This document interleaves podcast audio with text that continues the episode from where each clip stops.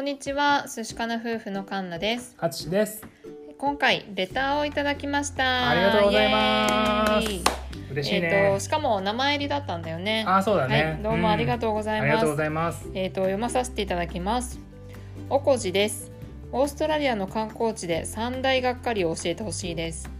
有名だけど実際見るとそうでもないっていうのありますよね。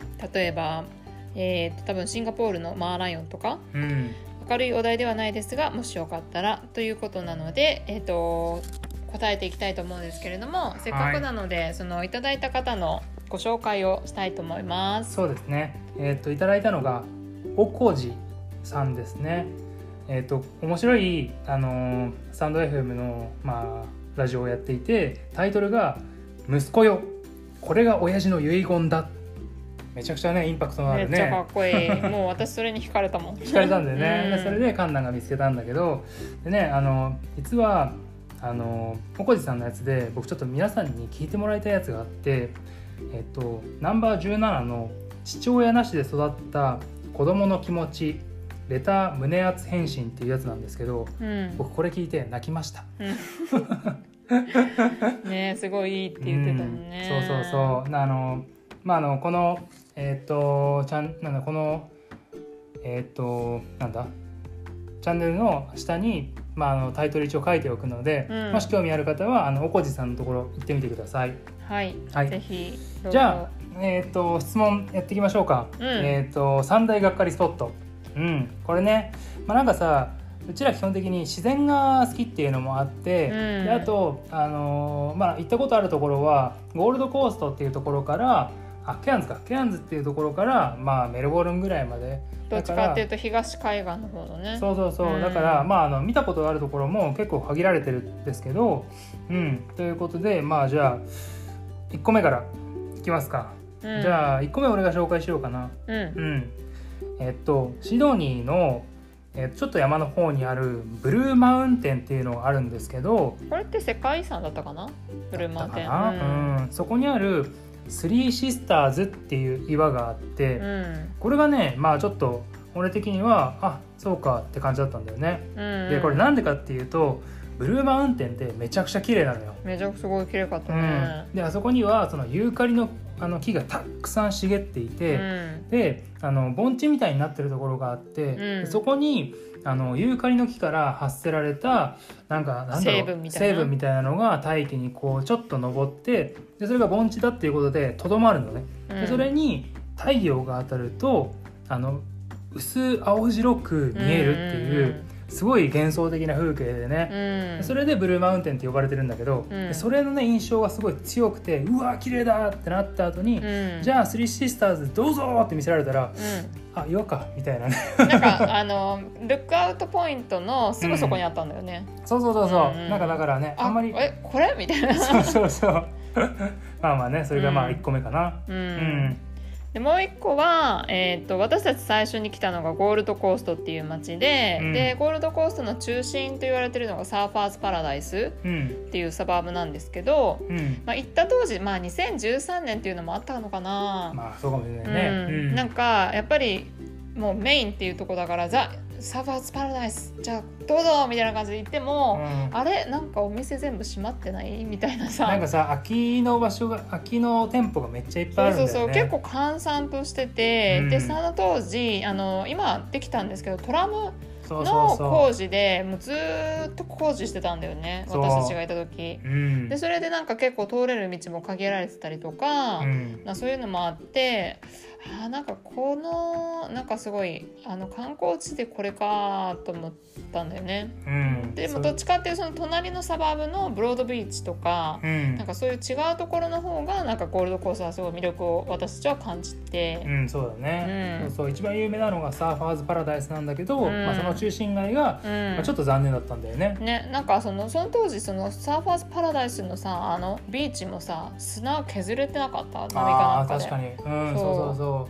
まあ、だけどちなみにその中心街を外,、うん。外せば、うん。あのなんだろうテーマパークみたいなうん。のがたくさんあっそうて、だね。そうそうそういうところは多分ね子供さん連れとかは面白いと思う。うん。だね。うん、であと最後にもう一つはまあつい最近ね。ね、うん。あのケアンズにあるキュランダ鉄道っていうやつで、うん。あの世界の車窓からうん「ダダッダッダッダッダッダッダッ」っていうさうん。あれに出てくるあの有名な鉄道ででちなみに僕らあのあんまり鉄道詳しくないし、うん。それを見てもそのありがたみみたいなのがそこまでねうん。感じられなくてなんか勝手にあのすんごい断崖絶壁の上をずっと走っていくのかなって勝手にイメージしてたから、うん。まあ、そういうところもあるけど、まあ、そうでもないところもあって、うん。うん、であまあまあまあまあこんなもんか、うん、って思ったのとあとはなんかまあメインどころに大きな滝があるんだけど、うん。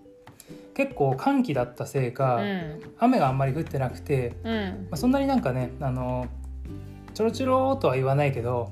まあ水量はそんなに多くなかったのかなっていうね、そうだね、うん。だからまあそこはねちょっとまあ季節によるのかなっていうのは思うね、あでも鉄道のその電車自体はすごい内装もすごい綺麗だったし。ああすごいね。そよかったけどね。私は好きだったけど、ううんんまあ、あの季節をきちんと選んだ方がもっと楽しめるかなっていう、うんそうだうね、ん、私今はコロナの時期だったっていうのもあってちょっと閑散としてたねまたね,、まあそうなんだよね。街の、ね、お店が閉まってたりとか。うんそうそうそう、うん。やっぱりピークだと混んでて大変かもしれないけどそれはそれなりに盛り上がるしね、うんそうだうん。ねまあ、そういうのも、うん、あるのかなっていうので、うん、まあでも、うん、どこ全部一応おすすめはおすすめだよね。がっかりとまあねそうそうそう。うん。ほなんだろう。そこの一部分はそうかもしれないけど、うん。まあね全体的にはすごくゆあのめ魅力的なねうん。ところだから行ってみてもいいかなとは思うんですけどうん。あとまあまあせっかくなんでうん。じゃあねオーストラリアって言ったらまあねシドニーのねあのなんだっけオペラハウスとか、ねあのメルボルンの方にあるうん。グレートオーシャンロードとかね、うん。超有名なところまあエアーズロックもそうだけどさ、うん。そういうところもあるんですけど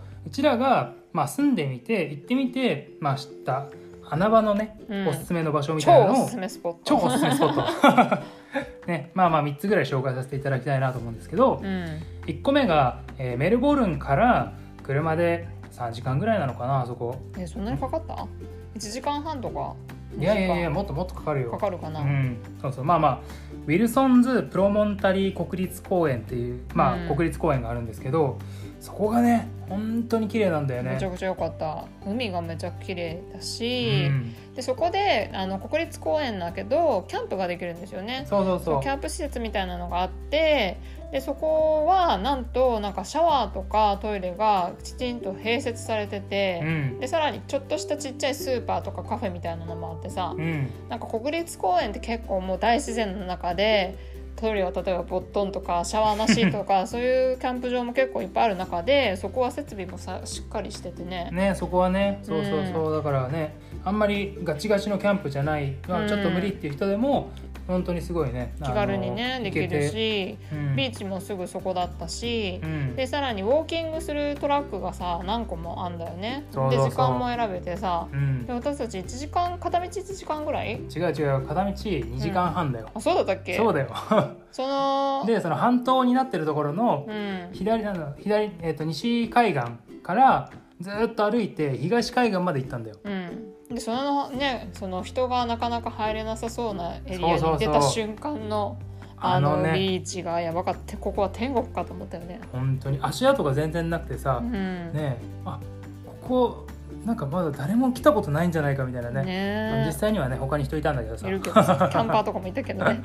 まあまあまあ、ねそこがすごいおすすめっていうのと、ね。えー、ともう一つは、えー、とニューサウスウェルスにあるバイロンベイの近くにあるバイロンベイってすごい有名な街で世界中からね、人が来る街なんですけどちっちゃいけど。うん。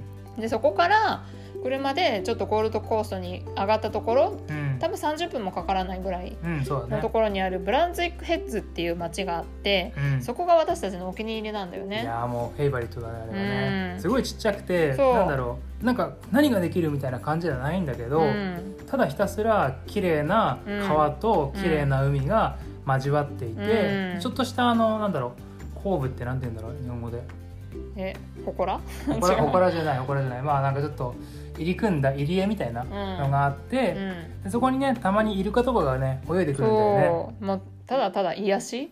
そこになんかちょっと川を渡る綺麗な橋があったりとかう、ん。あの大きいなんだっけペリカンがいたりとそうかそうそあとお気に入りだったのがなんかゆ多分その町唯一のジェラート屋さんがあって、うん。もうそれがなんか美味しくってう そうだね。そうなんか午前中にそのビーチでのんびりしながら泳いだりとかそういうイルカが見たりとか、でその後にあの暑くなってきたらジェラートを食べるっていうのうん。を私たちがやってて、もうそれがすごいね楽しかったんだよ最ね。高だったね、あうん。のなんかすごい安いパラソルを買ってビーチにぶっ刺して、ね、アイスを食べるってういうね、最高だったんね、うん、それがいいっていうのうん。と、でまあ最後に、まあ、うちらがが今住んでいるタウンズビルっていう町があるんですけど、うん。クイーンズランド州の、まあ、まあ上の方なのかなうん。北の方、でそこの住んでるタウンズビルのところからフェリーで30分ぐらい行ったところに、うん。マグネティックアイランドっていう島があるんですよ、うん。そこがねすごいおすすめなんだよね。ね。うん、ちっちゃな町でちっちゃな島で、うん。まあ、車で30分もあればね全部。北から南まで行けちゃうみたいな感じなんだけど、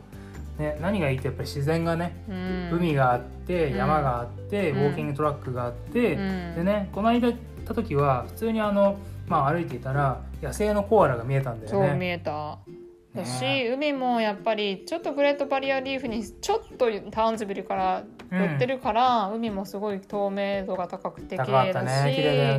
なんか時期によってはクジラとかも見えるって言ってたし、うん。あとなんか野生のワラビーロックワラビーっていうちっちゃい種類のワラビーにうん。会えたりとかあとあの辺はスキューバダイビングとかあのなんだっけスキューバじゃなくてシュノーケリングとか、そういうのもなんかおすすめスポットだったりとかするし、うんね、でそういう山も楽しめるしでなんかそんなにね島だからすごいのんびりしててね、うん、そうそうそう。本当にゆっくりするのが好きな人にはうね、ん、おすすめ。うん。うん。まあ、なんか1週間でオーストラリア来てここに行ってくださいって感じは全然ないんだけど、うん。たっぷりねなんかもう1ヶ月2ヶ月3ヶ月とかあるんだったら、うん。行ってみてほしいかなって感じだね。ね、もしオーストラリアに留学とか移住とかちょっと長期で住む人がいれば、うん。なんか少し足を運んでほしいなっていうちょっとしたおすすめスポット、はい。うんになります。はい、ということで、まあ、ちょっと長くなったけどがっかりスポットはブルーマウンテンのスリーシスターズ。うん。あとはゴールドコーストにあるサーファーズパラダイス。うん。あとはケアンズにあるキュランダ鉄道。で、えー僕らがおすすめする穴ボス穴場スポットはウィルソンズ・プロモンタリー国立公園、うん。これはあのメルボルンから車で2時間3時間ぐらいかな。うん。あとはニューサウスウェールズのバイロンベイのそばにあるブランズウィックヘッズ。うん。で最後が、えー僕らの住んでいるタウンズビルのそばにあるマグネティックアイランド、ということで、えーまあ、3つの穴場スポットのおすすめでした。はい、えっ、とおこじさんレターどうもありがとうございました。ありがとうございました。はい。また何かね気になることあったらぜひご連絡ください。はい、じゃあ今日はこれでおしまいにしたいと思います。はい、ありがとうございました。